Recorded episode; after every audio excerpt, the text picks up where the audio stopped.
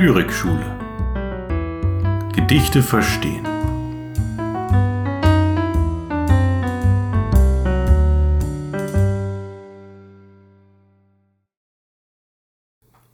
Konrad Ferdinand Meyer Der römische Brunnen Aufsteigt der Strahl, und fallend gießt er voll der Marmorschale rund, die, sich verschleiernd, überfließt in einer zweiten Schale Grund. Die zweite gibt, sie wird zu reich, der dritten wallend ihre Flut, und jede nimmt und gibt zugleich und strömt und ruht. Und damit herzlich willkommen zu einer neuen Folge des Lyrikschule Podcast. Mein Name ist Johannes Diele. Die letzte Folge ist nun einige Wochen her und das hat seine Gründe. Zum einen fiel das mündliche Abitur in diese Zeit und das kostete Zeit und Kraft. Insgesamt habe ich an 20 Prüfungen mitgewirkt, was, um das für einen Außenstehenden einmal einzuordnen, doch ziemlich viel ist und einen dann auch schon mal drei Tage am Stück beschäftigt. Ganz zu schweigen von den Vorbereitungen, denn es müssen umfangreiche Entwürfe vorher geschrieben werden. Äh, danach war ich dann äh, in der letzten Woche mit meiner 11. Klasse in Berlin, was wiederum keine Zeit für eine neue Folge gelassen hat. Möglicherweise werde ich künftig das wöchentliche Format auch nicht mehr immer ganz einhalten können, aber das wird sich noch zeigen. Bis zu den Sommerferien und der damit verbundenen Podcast-Pause sind es aber noch drei Wochen und ich versuche hier äh, in dieser Zeit regelmäßig zu senden, also mit der heutigen Folge und dann noch zwei weitere Folgen äh, vor der Sommerpause. Das habe ich mir vorgenommen. Äh, wie immer können meine ZuhörerInnen gerne Vorschläge für Texte an mich schreiben. Und zwar unter der bekannten äh, E-Mail-Adresse lyrikschule.outlook.de. Ich freue mich da immer über Benachrichtigungen und ähm, versuche alle Wünsche, die da an mich herangetragen werden, auch zu berücksichtigen. Gut, in der heutigen Folge geht es um eine ganz allgemeine Frage, die man an Gedichte, an Lyrik stellen kann. Nämlich, es geht darum zu untersuchen, was ein, was ein formvollendetes Gedicht eigentlich ausmacht. Und gleichzeitig wird uns diese Folge in den Süden locken. Also schon ein kleiner Vorgeschmack vielleicht auf die Sommerferien. Und genauer gesagt wird uns die Folge nach Italien führen, nach Rom.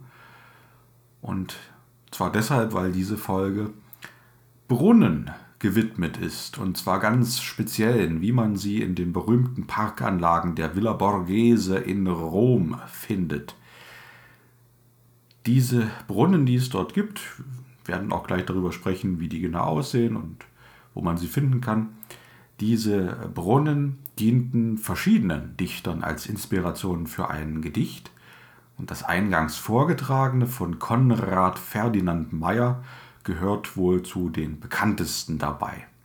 Es ist sogar so bekannt, dass es in zahlreichen allgemeinen Lyrikanthologien der deutschen Sprache ähm, nicht fehlen darf.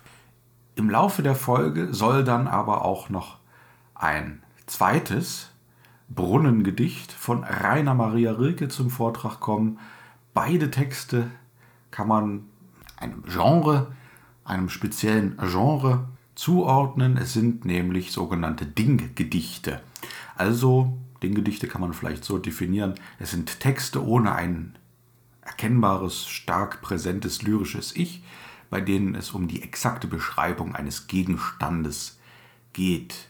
Und hier ist es eben ein römischer Brunnen. Aber nichtsdestotrotz erlaubt die Anlage als Dinggedicht dennoch die Interpretation auf menschliche Verhältnisse hin. Doch dazu später mehr. Übrigens, ähm, Rainer Maria Rilke, ein äh, Dinggedicht von ihm äh, gab es hier schon, nämlich äh, Der Panther, das war Folge 5. Und auch wenn der Panther natürlich ein Tier ist, spricht man trotzdem von Dinggedicht. Doch bleiben wir zunächst bei C.F. Meyer und seinem Text Der römische Brunnen. Ja, warum ist dieser Text eigentlich so bekannt? Warum steht er in jeder Anthologie? Nun, weil Germanisten ihn bekannt gemacht haben, möchte ich meinen. Und Germanisten wiederum können viel mit dem Text anfangen, weil er in seiner Entstehungsgeschichte sehr spannend ist. Natürlich auch das Endergebnis ist dann spannend und ein gelungener, ein formvollendeter Text, aber darüber hinaus ist die Entstehungsgeschichte interessant, weil der Text in sieben Fassungen vorliegt. Das kann man alles rekonstruieren und nachvollziehen. Und diese Fassungen sind entstanden zwischen 1860 und 1882, also im Laufe von über 20 Jahren hat äh, C.F. Meyer an diesem Text herumgewerkelt und Dinge immer wieder etwas verändert und verbessert. Meyer hatte den dreistufigen Brunnen mit italienischem Namen Fontana dei Cavalli Marini auf einer Italienreise im Jahr 1858 erstmals gesehen. Ich habe es schon vorhin gesagt, diesen Brunnen kann man finden ähm, in der Villa Borghese, in den Parkanlagen. Und äh, zu Deutsch bedeutet dieser Name nichts anderes als Meerespferdebrunnen oder auch Seepferdebrunnen. Denn die unterste Schale dieses Brunnens wird getragen von Fabelwesen, die halb Pferd, halb Fisch sind. Sie haben also so Fischflossen hinten und haben vorne einen Pferdekopf und auch die Vorderläufe von Pferden. Ich schlage vor, an dieser Stelle einmal kurz den Podcast zu stoppen und kurz nach diesem Brunnen zu googeln. Also nochmal, das Stichwort könnte lauten Villa Borghese und Brunnen und dann hat man ein Bild gleich vor Augen. Wobei man sagen muss, dass es in diesem riesigen Areal selbstverständlich auch noch weitere andere Brunnen gibt. Ähm, bei Meyer ist es allerdings klar, dass er sich äh, auf diesen Brunnen bezieht. Das wird einfach aus dem, aus dem Text äh, sehr, sehr deutlich. Erst recht, wenn man alle der früheren Versionen mit einbezieht. Die, die ich hier eingangs ähm, vorgelesen habe, ist die finale Version. Ähm, aber wie gesagt, es gibt ganz viele davor. Und im Folgenden beziehe ich mich vor allem auch auf äh, kleine Studien, die es dazu gibt, von Hans-Dieter Gelfert, der die Brunnengedichte von Meyer recht genau untersucht hat in verschiedenen Texten. Und das eine oder andere mögen wir dann vielleicht an Beobachtung selbst auch noch dazu ergänzen können. Naja, zu Beginn der Folge also die finale Fassung von 1882. Die Entwicklung ähm, wird dabei aber vielleicht besonders deutlich, wenn wir dieser finalen Fassung jetzt die von 1860 gegenüberstellen, die auch noch einen ganz anderen Titel hatte. Übrigens kann man ähm, die ganzen Gedichtfassungen, die ich jetzt hier aufgreifen werde, ich werde nicht alle sieben durchgehen, aber die, die ich hier äh, präsentiere, die werden auch alle in den Show Notes äh, nochmal zum Nachlesen sein. Das heißt, man kann das parallel mitverfolgen. Also jetzt die Fassung von 1860. Rom Springquell.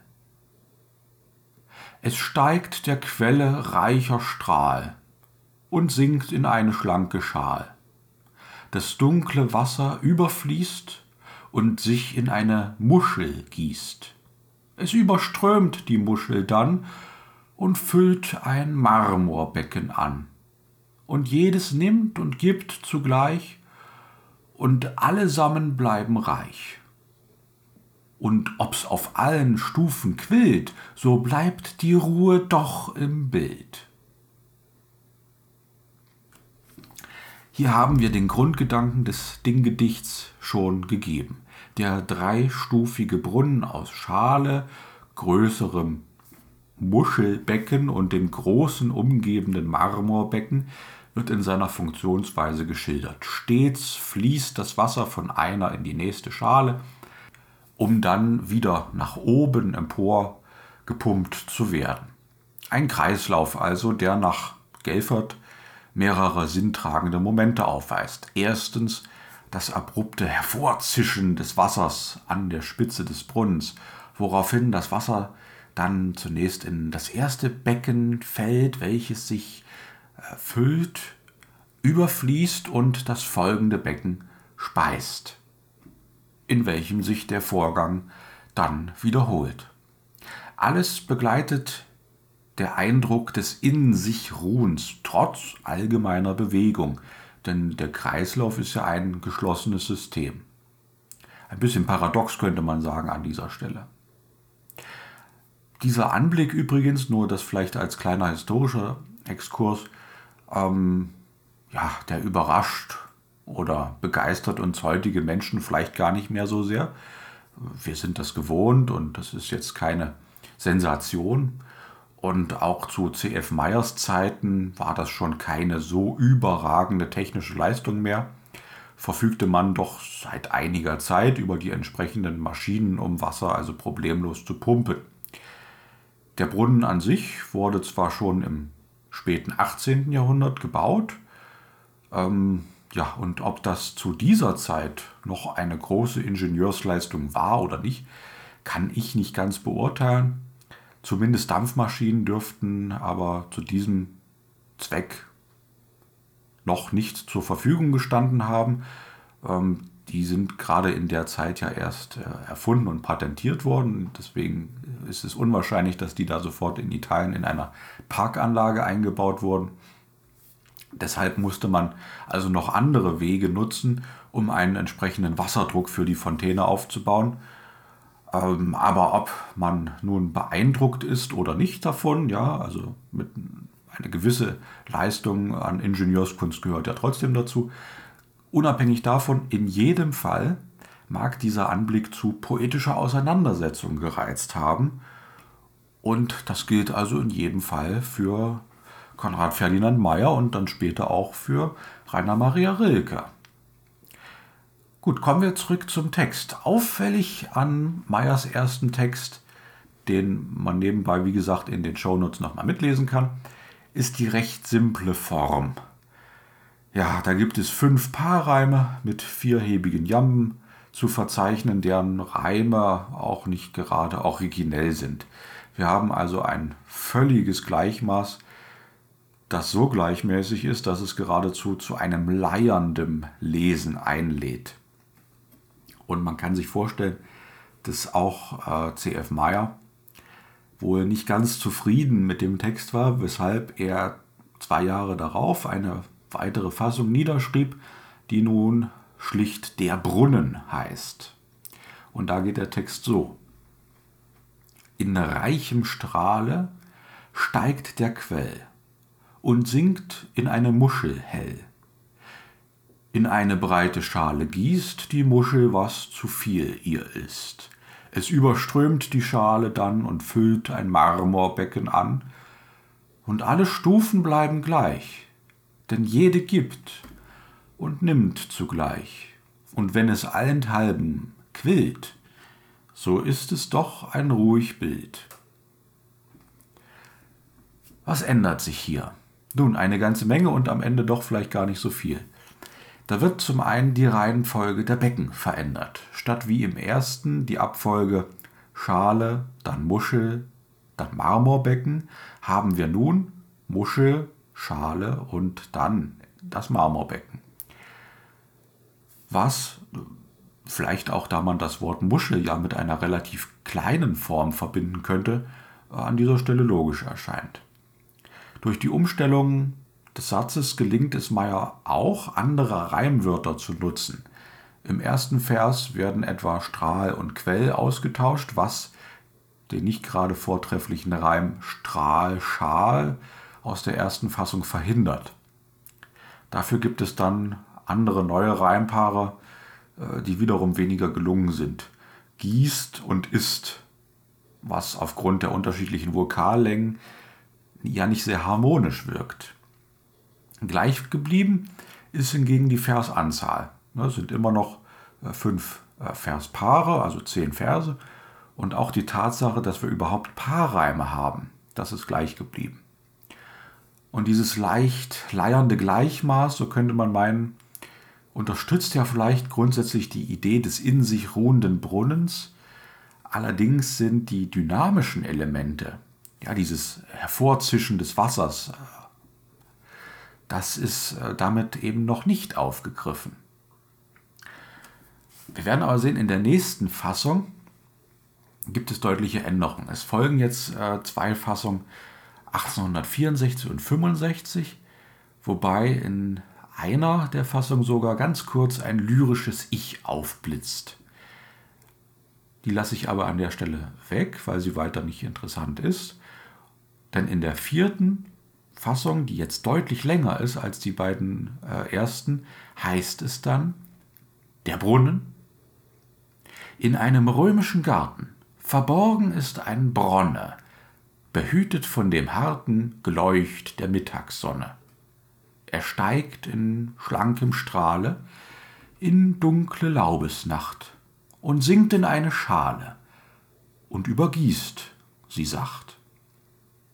Die Wasser steigen wieder in zweiter Schale Mitte und voll ist diese wieder, sie fluten in die dritte. Ein Nehmen und ein Geben, und alle bleiben reich und alle Fluten leben und ruhen doch zugleich. Ja, statt zehn Versen sind es hier nun 16. Statt Paarreim liegt ein Kreuzreim vor. Das ist eine ganz entscheidende Veränderung. Und dieser Kreuzreim unterstützt dann auch eher eine etwas fließendere Dynamik.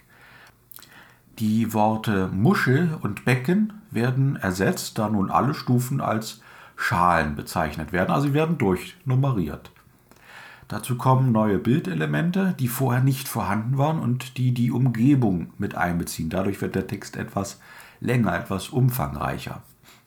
Aber man könnte hier an der Stelle zu Recht einwenden, dass diese Schilderungen vom Brunnen an sich etwas ablenken. Und deshalb mag C.F. Meyer sie auch schließlich wieder getilgt haben. Denn die Fassungen 5 bis 7 sind nun wieder auf zehn Verse reduziert, behalten aber die Neuerung den Kreuzreim bei.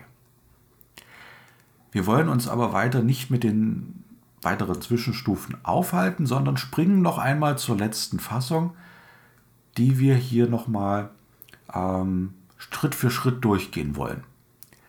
Da heißt es ja dann in der letzten Fassung, ein ganz neuer Anfang, aufsteigt der Strahl und fallend gießt.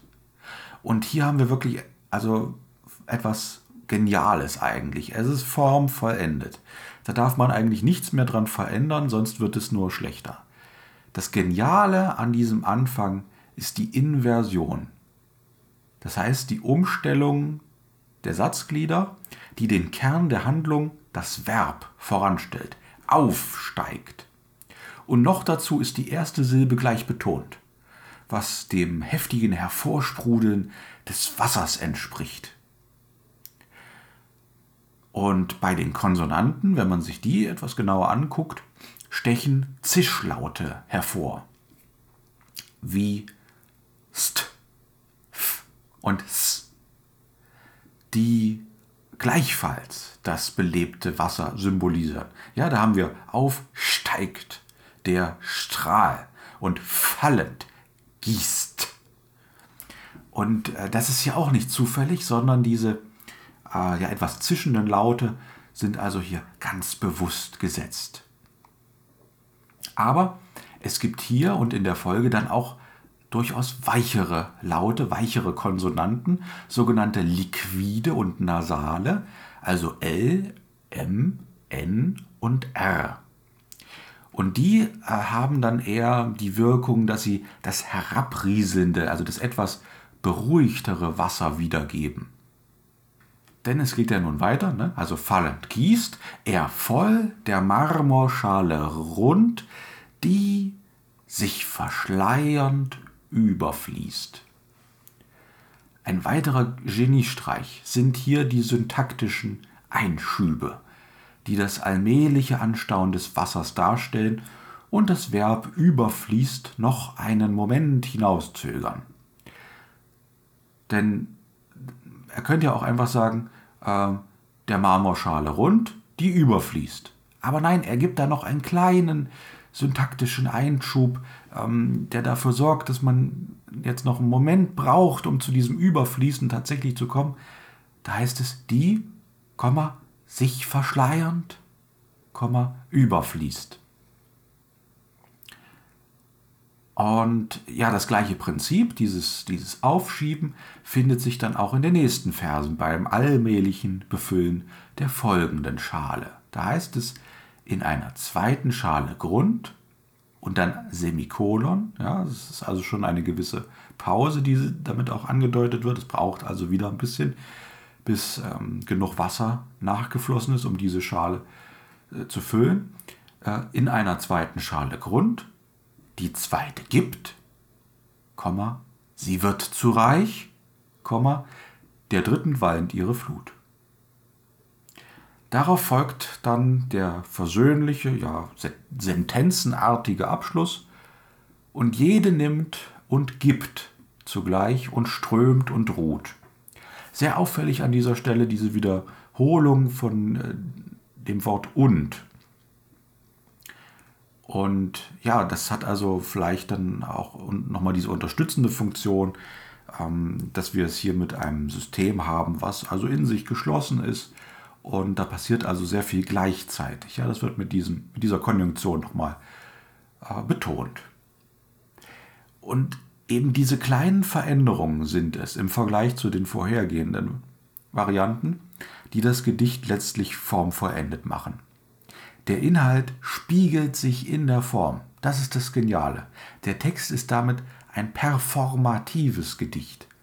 Das zischende Hervorsprudeln, das wir sozusagen im Inhalt haben, wird ebenso in der Form deutlich wie das ruhigere Herabfließen, das sich anstauen und der insgesamt strömend ruhende Gesamteindruck.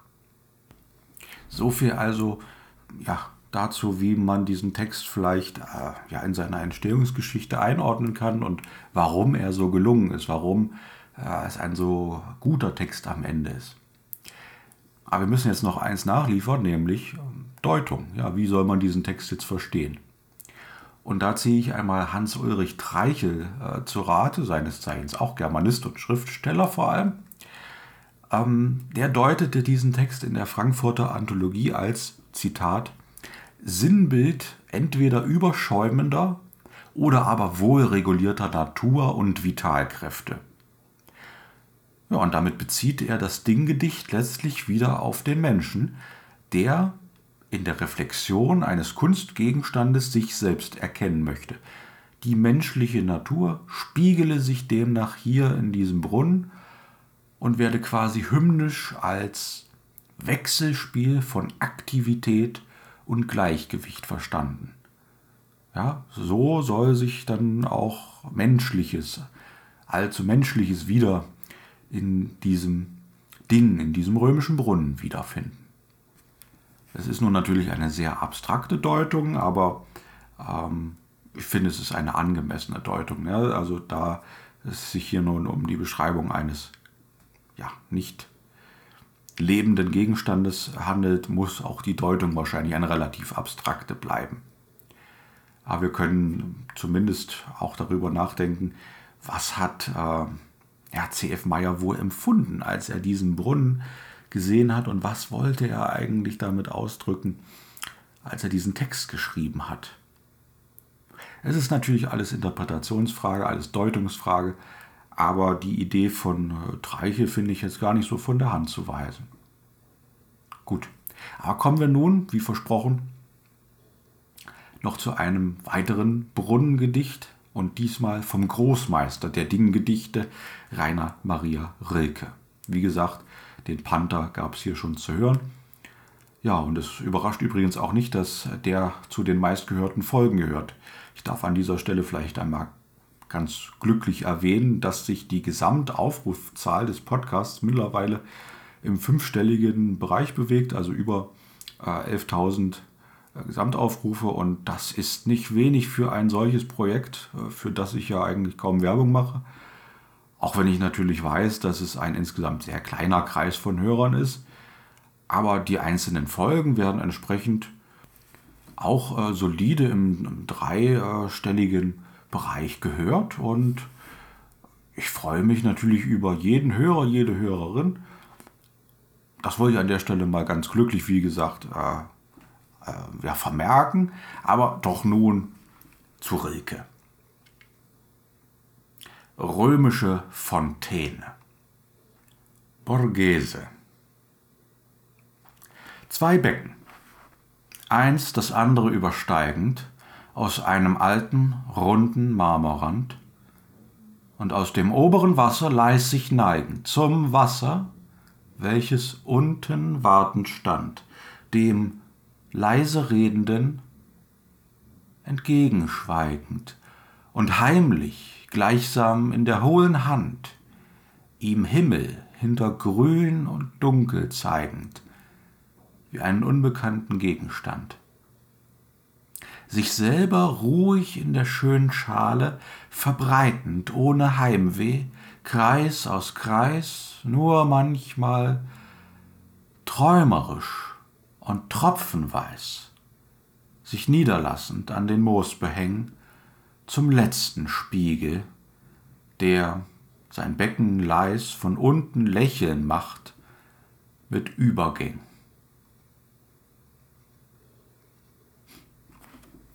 Und das ist nun ein Text, der sich von dem von C.F. Meyer inhaltlich sehr stark unterscheidet. Formal haben wir es hier mit einem Sonett zu tun, das sich am englischen Vorbild mit fünfhebigen Jambus orientiert und das Reimschema ABAB, CD, CD, EFF, GFG aufweist. Wohlgemerkt mit einer Versweise beim Wort Schale in Vers 9. Das Prinzip der sprachlichen Aufstauung, wie wir es bei Meyer gesehen haben, findet sich auch hier an verschiedenen Stellen in gewisser Weise. Es fehlt jedoch dieses äh, belebte, dynamische Element. Die Dynamik, wie wir sie in der siebten Fassung bei Rilkes Kollegen gesehen haben. Dieser Brunnen hier ist anders. Er ist lethargisch, ohne Druck fast ein Rinnsal, ja, als ob da oben nur so tröpfchenweise etwas kommt, was dann so nach und nach dazu führt, dass etwas auch in die anderen Becken tropft. Aber es ist minimal, kein Druck ist da. Und das wird auch an der Wortwahl, an der Sprache deutlich, wenn man sich zum Beispiel die Vokale und Konsonanten im Einzelnen anschaut. Dann stellt man nämlich fest, dass Rilke überwiegend dunkle Vokale nutzt, also O, A und U. Und bei den Konsonanten gibt es zudem nicht diese zischende Häufung wie in Meyers ersten Versen. Der Text hat auch deshalb nicht diese spitzige Dynamik, weil es sich hier um einen einzigen, langsam dahin säusenden Satz handelt. Äh, das trifft zwar auch auf C.F. Meyers letzte Variante zu, dass es da nur einen Satz gibt, aber es wird dort durch andere dynamisierende Mittel eben wettgemacht, aufgehoben. Und das haben wir hier bei, bei Rilke nicht. Also äh, die Stimmung ist komplett gegensätzlich. Und deswegen kann man natürlich auch die Frage stellen, ähm, hat er eigentlich denselben Brunnen vor Augen? Ist das auch äh, dieser Pferdebrunnen, dieser Meerespferdebrunnen oder ist es einer der anderen Brunnen? in den Parkanlagen. Das kann durchaus sein.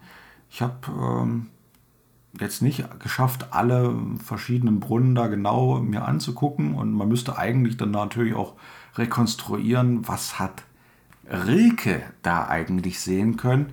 Das ist also um 1900, ja, der Text bei ihm ähm, verfasst 1906 und es geht einer Italienreise bei ihm voraus, ähm, die zwei Jahre zuvor, glaube ich, stattgefunden hat. Also äh, auch er hat wieder ein bisschen gebraucht, bis er den Text schließlich verfasst hat. Ähm, er hat sich wohl, kann man sagen, in, in Rom zu der Zeit nicht sehr wohl gefühlt, hat aber ganz in der Nähe der Villa Borghese seinen Aufenthalt gehabt und ist höchstwahrscheinlich dort auch sehr regelmäßig spazieren gegangen, ist an den verschiedenen Brunnen vorbeigekommen. Ja, und irgendeiner davon hat ihn nun zu diesem Gedicht inspiriert. Ich glaube, es handelt sich um einen anderen Brunnen, schon auch deshalb, weil wir hier äh, immer wieder so den Eindruck haben, äh, dass dieser Brunnen vollkommen von Moos überhangen ist und dass er offensichtlich äh, ja auch den Himmel eigentlich gar nicht so richtig zu sehen bekommt. Ja, also dass da vielleicht Bäume drüber äh, hinwegragen und äh, das ist ja bei dem anderen Brunnen von äh, C.F. Meyer, äh, bei, bei dieser Fontana dei Cavala Marini, ganz anders. Der steht ja frei. Das heißt, es ist wahrscheinlich ein anderer Brunnen und entsprechend auch ein ganz anderer Eindruck, den Rilke hier einfängt. Also ein völlig anderer. Und das hat natürlich dann auch ähm, einen Einfluss auf die möglichen Übertragungen auf menschliche Verhältnisse, also auf die Deutung. Ja, und hier kann man wieder äh, Herrn Treichel befragen, der in diesem Gedicht bei Rilke den Brunnen nun vielmehr als Ort der Stille, der beruhigten Affekte und der spiegelnden Selbsterfüllung sieht. Zitat Ende. Für Rilke mag das also ein Ort gewesen sein, an dem er ein bisschen zur Ruhe gekommen ist, ähm, an dem er vielleicht einen kontemplativen Moment erleben konnte und an dem er vielleicht auch einen Wunschzustand empfunden hat. Ein Wunschzustand, in dem es eben keine Wünsche mehr gibt, sondern nur ein friedliches Fließen und Sein ohne Heimweh. Ohne Heimweh, so heißt es ja auch in dem ersten Terzett, verbreitend ohne Heimweh, Kreis aus Kreis. Und da wir als Menschen früher oder später immer eine Art Heimweh empfinden, sei es ein konkret räumliches oder im übertragenen Sinne ein existenzielles, sehnsüchtiges Empfinden, so können wir, glaube ich, den Wunsch nach dieser friedlichen Idylle auch nachempfinden. Es ist also ein, eine menschliche Empfindung, die sich auch hier in Rilkes Dinggedicht am Ende wiederfinden lässt. Also zwei ganz fundamental unterschiedliche Texte, aber beide auf ihre Weise, glaube ich, doch Meisterwerke und sehr spannend, wenn man sich ein bisschen hineindenkt und sich vor allem auch überlegt, warum ist eigentlich diese Form so genial und vollendet. Ja, bin jetzt bei äh, 33 Minuten. Ich denke, das reicht auch für die heutige Folge. Ich bin am Ende äh, und sage wie immer vielen Dank fürs Zuhören und bis zum nächsten Mal.